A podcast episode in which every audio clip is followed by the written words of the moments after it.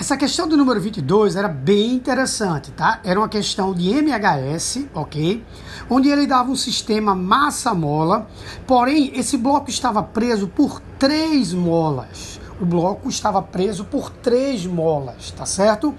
E ele te dava a frequência desse Sistema. Bom, pela frequência do sistema, aplicando a equação tradicional do período de um MHS, de um sistema massa-mola, você conseguiria encontrar facilmente a constante elástica resultante desse sistema, a constante elástica do sistema massa-mola, que era de 18 mil newtons por metro.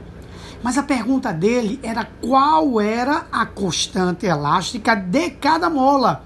Então, como você tem três molas, três forças elásticas aí, três molas em paralelo nesse sistema, o que é que você faria? Você pegaria a constante elástica equivalente, que é de, que é de 18 mil newtons por metro e dividiria por 3, encontrando 6 mil newtons por metro ou 6 kilonewtons por metro, gabarito letra é.